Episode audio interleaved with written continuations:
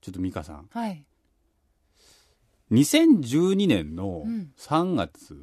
までにはいはい。山手線のぶらりをうん終わらせないといけないあと何駅でしたっけ10ぐらいあるそれってうん、 2011年には終わらせたいって言ってませんでしたっけっていうかねそんなこと言ったらこの企画が生まれた時からみんな早く終わらせたいっていうのあるんですよ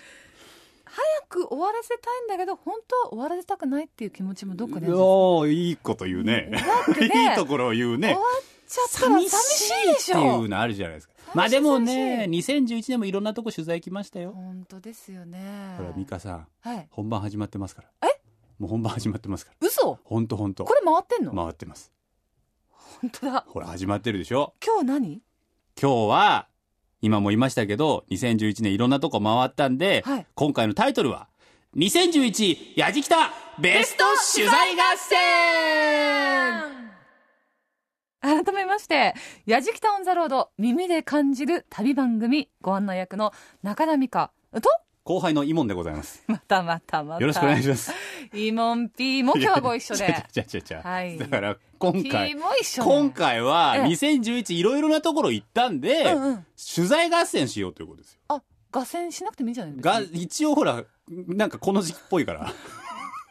あの番組スタッフがおのおのね選んだの、はいはいあ2011年で、うんうん一番はここじゃないのえおすみんすなめがここ選んよだ基準うもん、どんな感じで選んだのかな、後でだからそれははいみんながこれが理由ですってのも出します からおー紹介文もありますから ちちゃゃんと紹介文もありますから、わかりました。なんで今回はですね、こういう風にして取材合戦をリスナーの皆さんにも楽しんでもらうという趣旨でございますあ、わかりました。じゃあ過去に、あー、こんなのあった。こはれいどんなのって言ったら、ぜひホームページを見ていただくそのと、こう振り返っていくと動画とか旅日記ともアップされてて、分かってらっしゃるそこにすぐにふ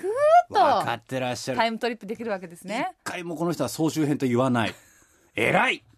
いいで すね。今んとこいけ大丈夫大丈夫大丈夫大丈夫。はぜひい。ホームページはですね、皆さん見ていただきながら、今日はお耳も貸していただきたいアドレスいきましょう。はい。 www.jfn.co.jp スラッシュやじきた。www.jfn.co.jp スラッシュやじきたでございます。はい。どんな取材地が出てくるのか、お楽しみに。やじきた on the road やじきたオンザロード2011やじきたあ、ベスト取材合戦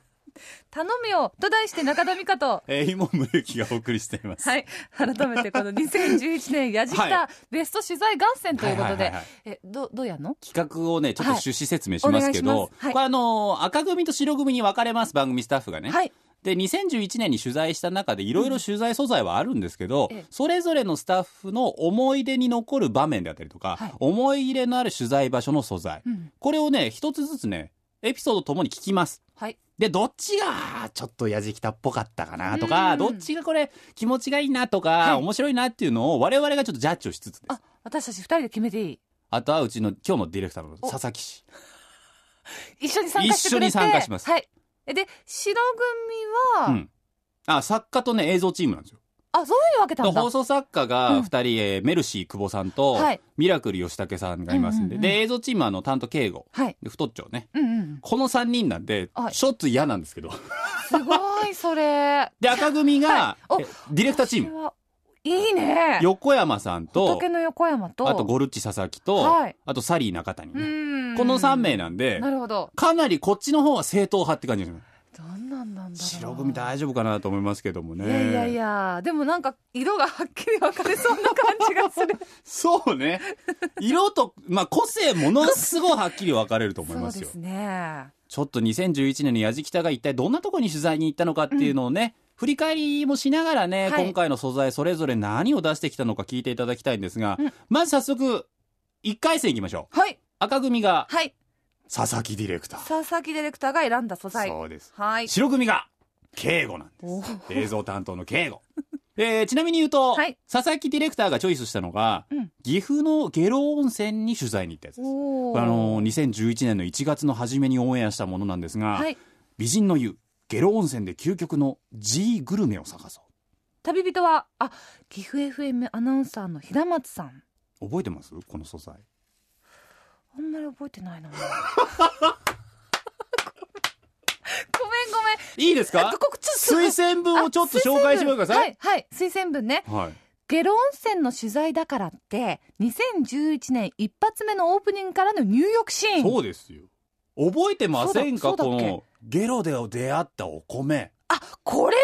えてるよ、竜の瞳。すっ牛の瞳美味しい。ごい覚えてる。すっごい美味しいやつだって、ね美。味しいよーって言って、佐々木ディレクターが、は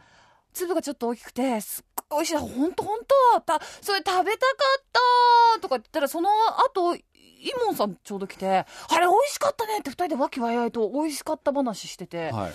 なんかあれ私に送られてこないのあれ。またまた。あれおかしいでしこんなょの。僕はもうあれですよ、美香さんの、やっぱこう自分の中での取材力を信じて ましたから。いやいやいやいやいや。やっぱここそで、れねうまいここことで言うね。竜の瞳を紹介する前に美香さんはきっとネットでね、竜の瞳先に買って食べてるだろうなと思った んだ。素材聞きましょうじゃかあ素材聞きましょ素う材か。聞きましょうかじゃあ、その素材、こちらでございますあ。なんか嫌な気持ちになってきたな。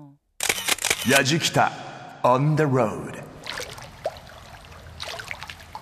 やじきたオンザロードをお聞きの皆さんスタジオの中田美香さんはじめまして今回の旅人岐阜 FM アナウンサーの平松明子です私は今ね日本三名泉の一つ岐阜県の下呂温泉に来ているんですというかその温泉の中みたいなねもうすべすべの下呂温泉のこれおいちょっと誰冷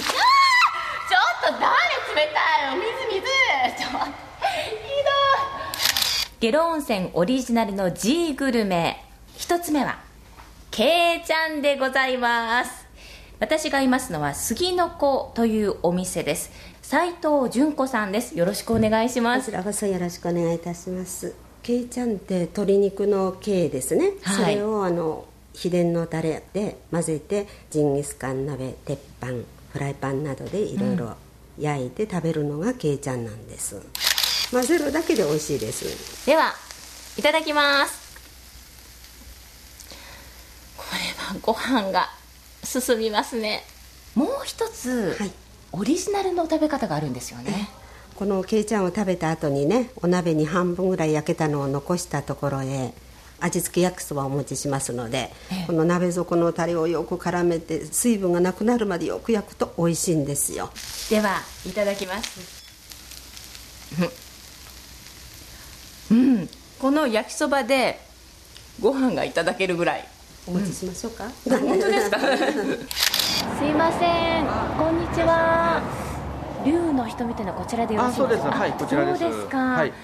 この竜の瞳というのははどんなものでしょうか、えー、とお米なんですがあのコシヒカリの1.5倍の大きさそうだそうだご主人お名前をお伺いしてもよろしいですか、はい、今井隆と申しますコシヒカリのはい1.5倍ということですけど、はい味もまずあの香りが違いますもう香りが香ばしくってそれであのーまあ食べてみると甘さですね、はい甘いんですご飯がうーんはいであと粘りがすごくありまして、ええこの噛み応えがすごくあって、もう今までにない食感の衝撃的なお米ですね、そうですか、じゃあ早は速いいただいてもよろしいですか、い、ただきます、はい、はい、どうぞ美味しいですねあありがとうございますすごい噛み応えがあるというありますあかります弾力性がうんあります、ご飯自体は柔らかいんですけど大きいもんですからそうなんですやっぱりそう噛まないとあの噛んでる間に、うんその糖化とかねうまみ成分っていうのが口の中に出てきますので、うんこれが日本一のお米、はいそうです竜の瞳はい。佐々木ディレクターがチョイスした美人の湯、下呂温泉で究極の G グルメを探そうをお聞きいただきました。はいはいはいはい美味しそう。どれもこれも。そうでししょ、うんしかもね、あのー平松アナウンサーのあの、チャポンチャポンのね、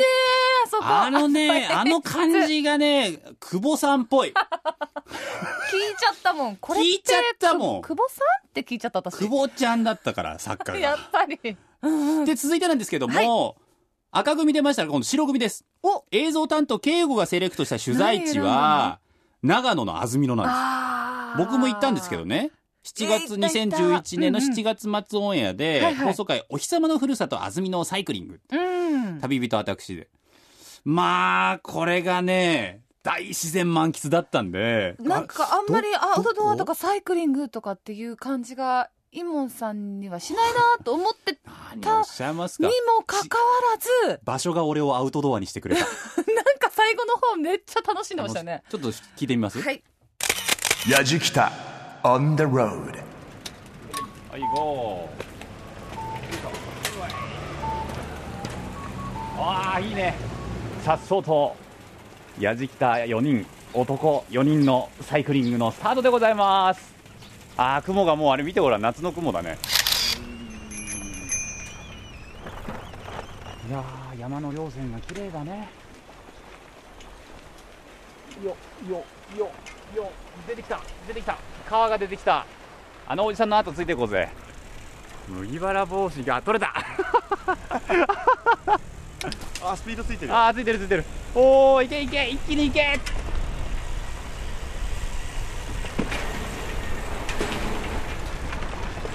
おおおお気持ちいいね川のせせらぎを聞きながらね川と並行するような道を自転車で僕らはサイクリングを楽しんでおります左側は穂高川右側がわさび田その間をまっすぐとアスファルトの道が山に向かって伸びているようだから綺麗だな景色が天気が良くてよかったねおう右側にあのわさび田の水を回すための水車なんかも見えてきましたけど暑いんだね揺れてるもんな景色が向こうの方かげろうが出てるセミだセミが鳴き始めましたよやっぱ水が豊富なんだねしぶきを上げてわさび田の水車がぐるぐる回っております左手には穂高川は変わらず今鉄橋をね渡ろうとしておりますが水の色がエメラルドグリーンですね綺麗な色してる綺麗だななんだって綺麗だ誰が大自然何前の心は澄み切っている降ってきたぞ雨が雨が降ってきたぞ最近雨が降ってきたぞ機材を守れおのおの方機材を機材を濡らすでないもうちょっとだはい、おかえりなさい。暑かったですね。はい、おかえりなさい。なんなんですかすごいですね、これ。これはいいですよ天気の移り変わりといい。このね安曇のサイクリングはねあの多分ほとんど僕ね、はい言葉を発してないです気持ちがいいとかですね 最高だなとかしか言ってないですから青春って感じでしたよね。だってもうみんなもうすキラッキラしてましたから夏の空で、雨降ったって最後雨降っちゃって山の天気は変わりやすいですからねすごいね向こうの方からうわーって雲がね機材を守れって。機材を守れたそりゃそうですよあんだけいい音取ってんですから一寸先は闇だ。もう機材を守れ っすよはいお疲れ様って言われましたから自転車のねレンタサイクルのおばおばさんにあーこれはちょっと難しいですね。とはいうもののジャッジしないといけませんかジらャッジしづらいな。ジャッジのお時間でございますけれども、はいこれリスナーさんもちょっとね、ラジオの前でどっちかな、そうですね赤かな白かなっていうんで、ちょっと皆さんも考えていただきたいんですけども、今回は、うんミカさんと私、イモンと担当ディレクターの佐々木くんの3人ということで。いきますよ。それでは、赤白のお札、どっちせーの、白赤。 白だよね。というわけでございまして、えー、白が私と佐々木氏、下赤が中田美香さんということで、白の勝ち やったーいや、白でしょいや、もうね、白だなと思ったんだけど、ちょっと白だなと思った時、入浴のチャポチャポって音が耳でチャポチャポチャポってそうですね聞こ。えたの。平松明子アナウンサーそうそにもうそう頑張ってもらいましたから、はい。いろいろな素材が出てききますから、 1回目は、白の勝ちというわけでございまして、2011やじきたベスト取材合戦 !2 回戦行きましょほい。う。2回戦、はい、赤組、中谷ディレクター。サリーですね。サリーですそして白組が作家のメルシー久保という、ここも濃いは。濃いですね。二人組ですけれど何選んでるのかな中谷ディレクターがチョイスしました赤 組ですが、取材地は東京、激辛企画来たこれは、来た駅からこ来れたは来た。ああ、でえー出ると思ったよ。放送回のタイトルは、この冬はホットに、都内激辛飯三昧探訪ということで、10月にオンエアしました旅人は、今宗行さんです。忘れられませんけど、あいつないやーなんて紹介してんこれの忘れられないね推薦文、うん、と4つのお店にお邪魔しましたが訪れるお店の辛さがだんだんと上がっていくことはスタッフも予想外、うん辛いもの好きのイモン P が最後はしっかり喋ることもできなくな るきっとリベンジがあるはずですこれねサリー苦手だったんですサよねリー苦手でしたよ。で久保田君カメラマンのカ久メラマ保ン久田保田君君も苦手で苦手で作家のちゃんまんも苦手で苦手でしたということで得意なのは私と、あと激辛の、まあ、カリスマって言われてる鈴木さんという方がいらっしゃるんですけども、鈴木さんと私が、もう、よしよしと。よしよよしし、行とくぞと。素材聞 きますか。いきましょ行きましょう。ヤジキタ on the road こちらの店長のあの三浦さんにお話をいろいろ伺っていきます。三浦さんよろしくお願いします。はい、よろしくお願いしますこちらのお店の特徴っていうのは何なんですか、特徴ですか、はいえー一番の特徴は、えー辛い料理が多いこと ですね何よりもだって唐辛子料理って書いてありますもんね、はい赤チリって、はいこの中でも人気のものってのはどういったもの人気のものは、えー特に有名なのはハバネロチキンっていうハバネロチキンはい、辛いっていうより痛いチキン です、はい、で、えーハバネロチキン素手で掴むといろいろと危険なことありますので手袋の方を使ってぜひ召し上がってくださいこの悪そうなチキンですねこいつはまた、悪そうな顔してるなこれ、利き手にオペですかこれは我々この手袋をはめてこれ完全に食べ物を食べる体勢じゃないもんこんなのどこら辺がきついのかなでしょう鈴木さんが一口言いましたねうわもうこれはハバネの粉ですよこれもう全部じゃあパパ行ってきますおお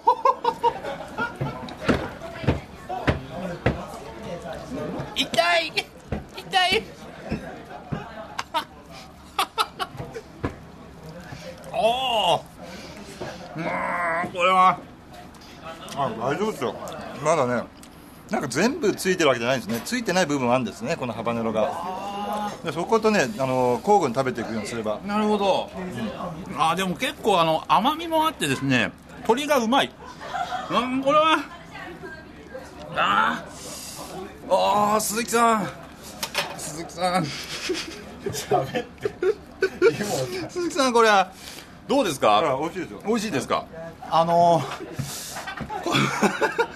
ちょっとこれあの時間をかけてゆっくりとあのいただけるところまでいただきたいと思うのでですねえーお店でちょっとあのいろいろチャレンジできるものあると思いますんでぜひですね皆さんも来ていただきたいと思いますうこれああ久しぶりに聞きましたけど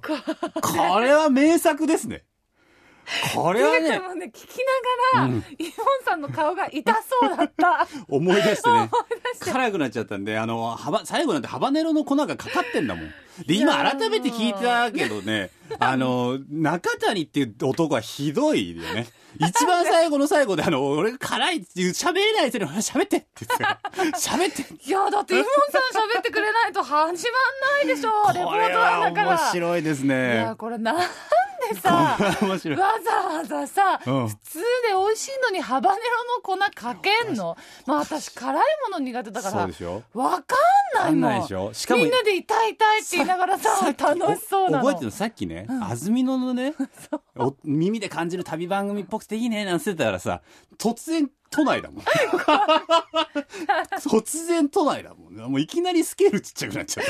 たしかもいやいやまあ30半ばのおっさんがカレーカレーっつってる素材なんだ からこれは痛いとかさ悶絶してるさあでもね美香さんね次のねはいメルシー久保さんの取材位置がね、青森なのお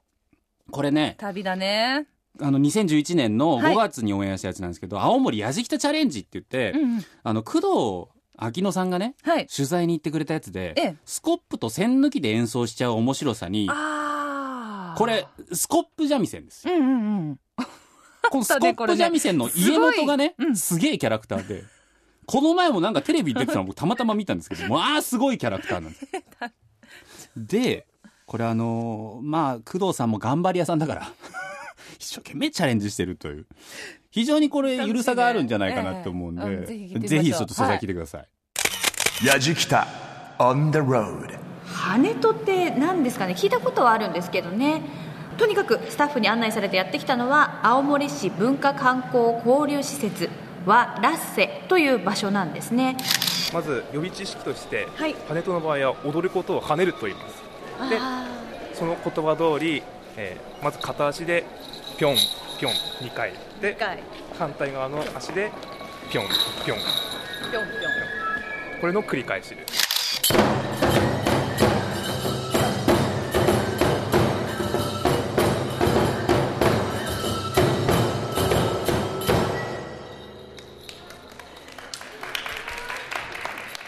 2回ずつこう左右で跳ねていくっていうのでもうちょっと簡単なの想像してたんですけど結構激しいんですね、五所川原でスコップ三味線をマスターせよということで五所川原市までやってきましたこちらライブハウスラブポーションの店長でありスコップ三味線家元の立岡屏風山さんですよろしくお願いします、よろしくお願いしますスコップ三味線今あの詳しく教えていただいてよろしいですかはい道具はす普通に売られているスコップとバチ代わりの栓抜きですはい、えー、それではいきたいと思いますはいはいあこっち掴んで掴んであー掴んで、はい、こっちあります両両これ手チューニングですあ今チューニング中 で左手が取っ手の先のはい方に、持ってる手でチューニングですなるほど今チューニングしてますはい構えて、いさあ溝使ってじゃんじゃんじゃんですはい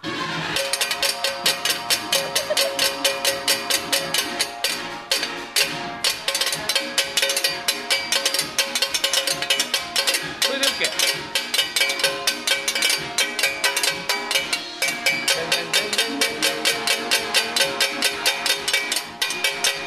はい、うまい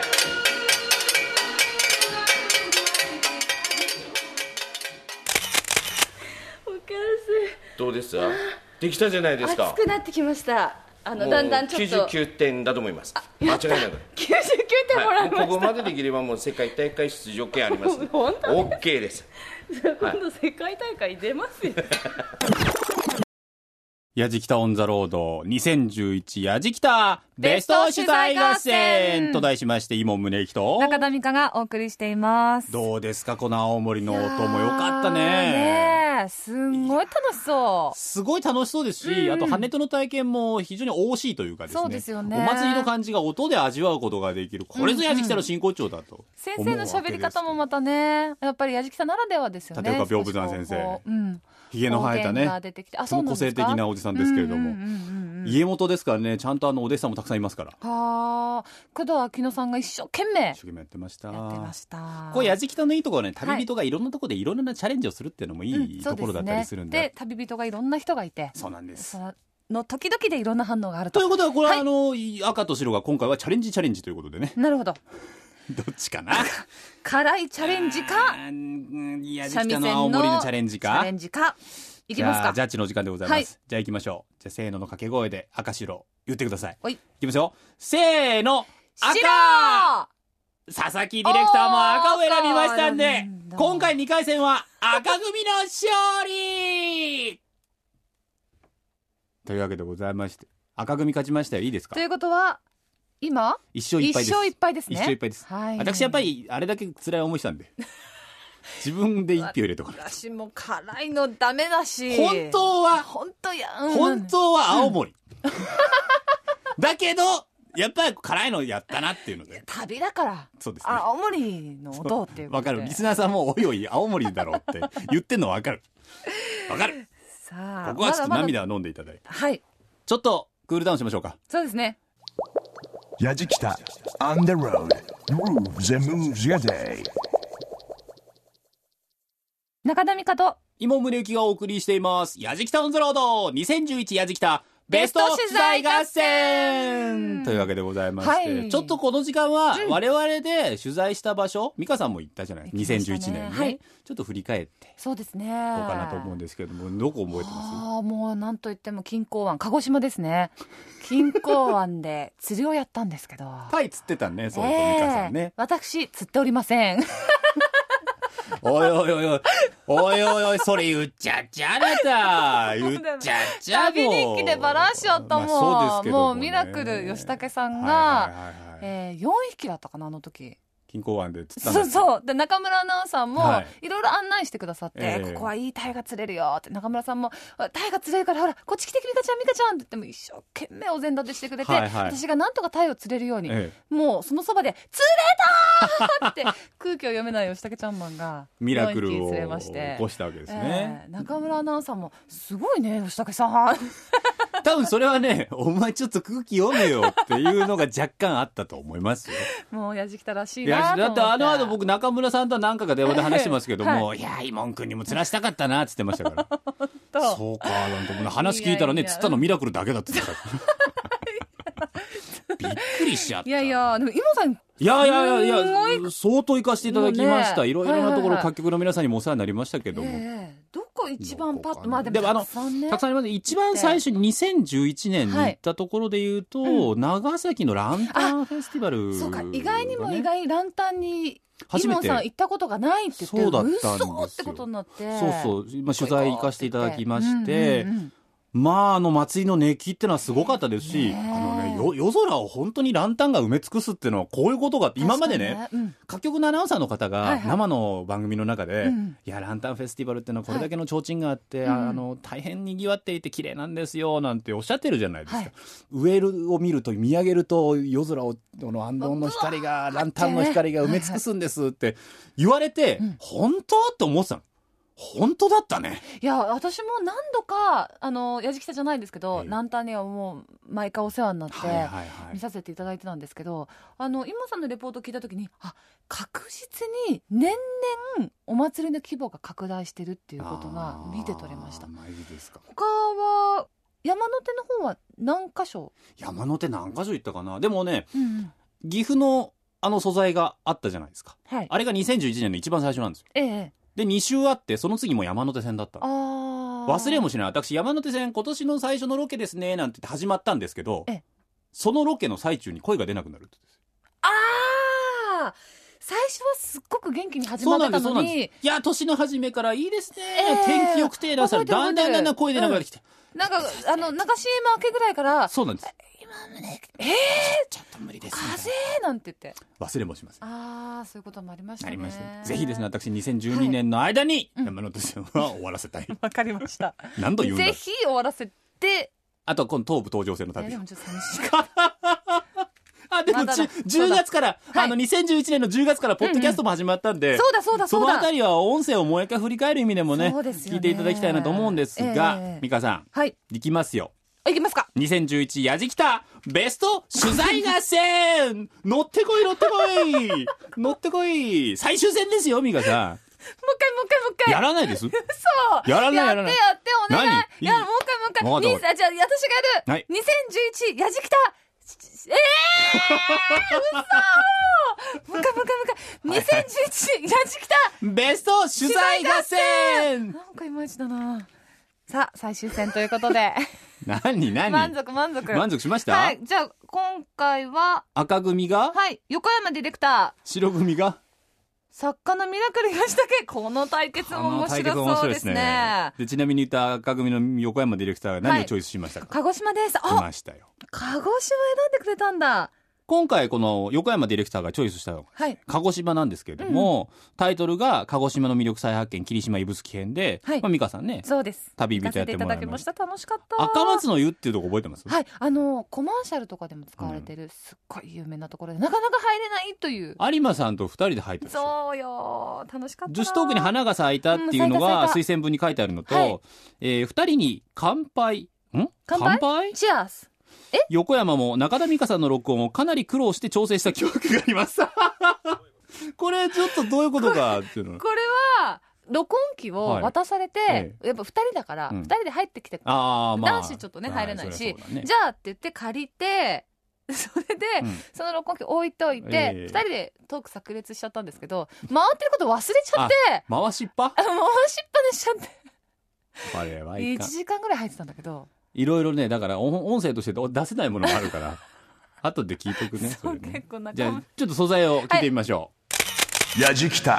on the あ road. ここなんだはいここが、まあ、霧島の旅の、まあ、締めじゃないですけど、はいちょっとここでゆっくりしていただこうかなということでとっておきの有森君おすすめの温泉がこちらう旅わ行人山荘の赤松の湯という貸し切りのお風呂ですすごいこの大自然独り占め独り占め独り占め見渡す限り山 自然なんですけどなんか気持ちいい入っちゃいましょうか入っちゃいましょう入っちゃいましょう湯の花が全然なんかそこが見えないんですよね、湯の花で白濁してるように見える源泉かけ流し気持ちいいすごい気持ちいいですよねよいしょそうですそうですいやーここ源泉かけ流し湯でこの絶景素晴らしいロケーションで虫が鳴いていてこれでも四季折々いろんな表情を見せてくれそうですね今今はまだ9月になったって言っても鹿児島はまだ暑いのうんうんで、うんまだまあ夏の日差しなんですけど、こんだけこう木々に囲まれてれば、日もすっごく穏やかになって確かに和らいで気持ちいいんですよね、いやそれで多分これもみじですよね四季それぞれいろんな色があってこの虫の鳴き声が今度は鳥鳥のさえずりに変わったりそうですね秋もう一回来たいなぁいやー登せたんじゃないですかいやもうこんな時はほっと一息うん本そうだね私結構でもね温泉得意なのあそうなんです、で結構だってさっき話を聞いてる時も詳しそうな感じだったいやなんか詳しいかどうかわかんないんだけどヤジキタ on the road. 旅行人山荘の鈴木和弘さんにお話伺いますよろしくお願いします,、い、す。やー赤松の湯本当に気持ちよかったですか気持ちよかった ですね磨きがかかりましたね本当ですねもうツルツルとしてるんです そうですもね。源泉かけ流しのえー湯温泉ですから、はい。もうあのお風呂を堪能すると今度はぜひ宿泊したいという思いに今駆られているんですがそうですね。やっぱりあのゆっくりとあの早めにチェックインされまして。もうゆっくりと温泉にお入りになられたり、あのこの森林セラピーロードがございますので花房の滝まで徒歩15分ぐらいですから、はいそういうところもお楽しみいただけたらと思います、はいえー、とお部屋の方は42室なんですが各お部屋から今日もあの絶景が見えてますけど錦江湾に浮かぶ桜島が見えて、えー時にあの指宿の開門岳まで一望できますのでこれが全室から見えるというのは他にはない魅力だと思います、えーゆっくりとした時間の流れを楽しんでもらうということがもう本当に、えーお楽しみの最大だと思いますけどですね、はい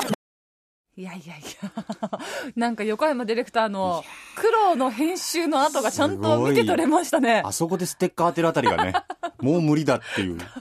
白旗上がっちゃったいみやたいもうな3。時間ぐらいずーっと聞いて編集したよって次の日言われてごめんなさいって言ってたんでですけどもですよ、ええ佐々木 D も横山 D もニューヨークシーンで すから、うちのディレクターどうなって、風呂入っときゃなんとかなるのかみたいになっちゃってるから。いやいやでもこの温泉は本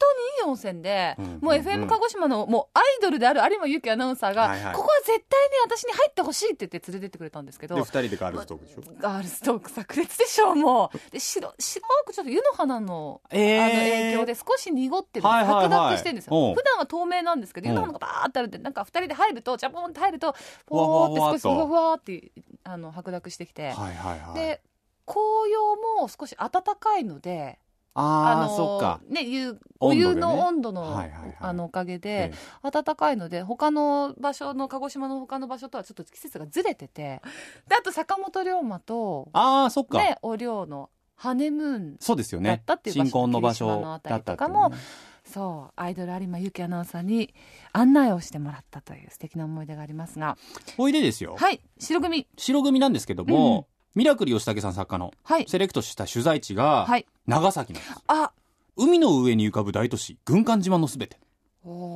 これをね、選んできたのランタンとこれも取材してるんですよね、軍艦島。じゃあ、美香さん、ちょっと推薦文をはい読ませていただきますけれども、えー作家ミラクル吉武セレクトが長崎ということで、えー海に浮かぶ大都市、軍艦島のすべて。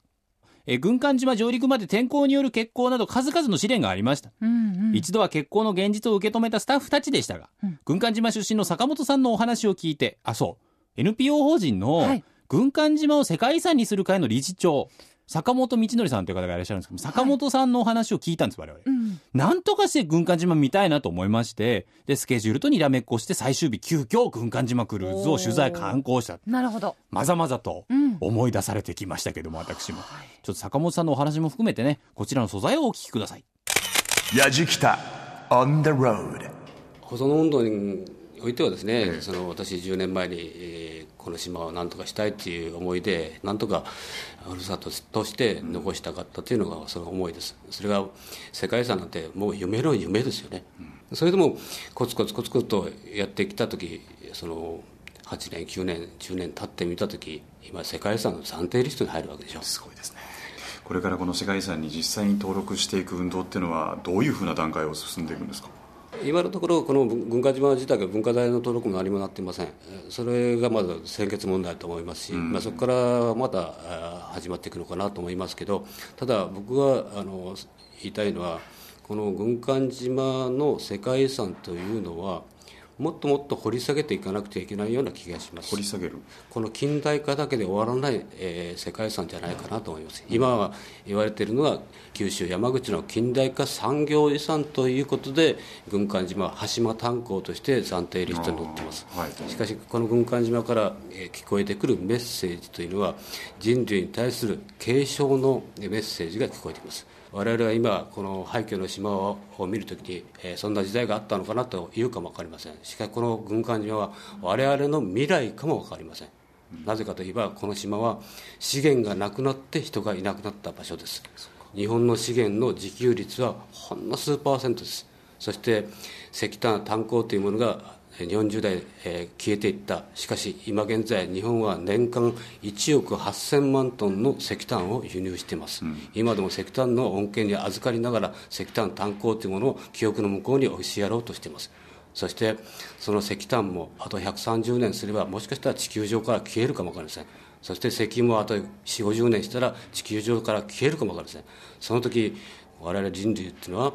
この地球を見捨ててどっかの惑星に行くのでしょうかと我々はこの軍艦島端島というのは資源がなくなったからここから立ち去らなくてはいけなかったそういうことを考えた時に我々はこの廃墟の向こうにきちんと今からの未来というのを構築していかなければ、世界全てがこの廃墟になっていく可能性もありますですから世界遺産というのは何だろうかというのをもう一回私だけじゃなくて多くの人たちがこの島を見ながら考えていかなくてはいけないのが世界遺産じゃないかなという気がしますね。これね美香さん、軍艦島のいろいろ旅日記をまた紐解いて見てたんですけども、ここはね意外にも面白いことがたくさん書いてあって、例えば大正5年に大正5年ですよ島で初めて鉄筋コンクリートのアパート建てられたんですけど高さが大正5年の時点で7階建てとかへえ、すごい。しかも鉄筋コンクリートね最先端。で小中学校もあったりとかね、うんうんうんで島でも全部完結してたんで、劇場とか旅館とか病院パチンコスナック雀荘お寺お神社とか全部があった生活があったんですよここここには行けるんですか今だから一部行けるところと行けないところが出てきてるので、うんただねやじきたってほらこういうところも取材をして、行きたいなって思ってる人結構いると思うんですよですよね。でもなかなか行けないっていうのを、やっぱ耳で感じてそうもらえるという。でそこに実際に暮らしていた人のお話なんかも聞くと、よりその軍艦島というのがリアルに輪郭が浮かび上がってくるので、うんこういうところもやじきた辛いものを食べてね辛い辛い言ってるだけじゃないやっぱりそこ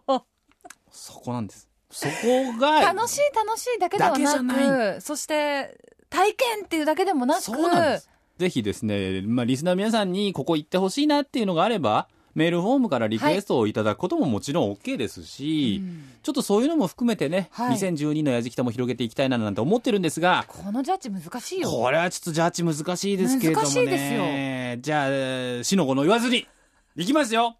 ジャッジのお時間です。はい。では、赤白、どっちせーの白というわけで、おーゴルッチ佐々木が白を選ん白だかということで、白の勝ちで、ということは、はい今回のやじきたオンザロード第1回2011やじきたベスト取材合戦勝者は白ヤジキタ On the road Grooves and moves your day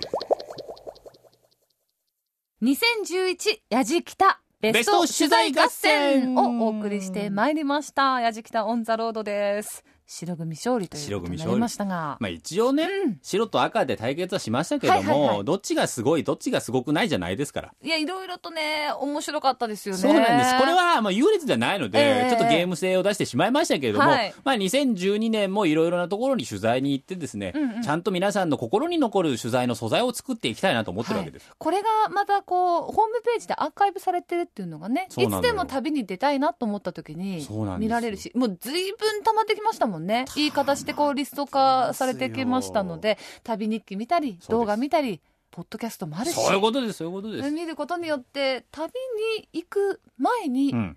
聞くもよし見るもよし調べるもよしだしでちなみに言うと、2012年の最初の、まあ、東京を出ての旅は広島です。お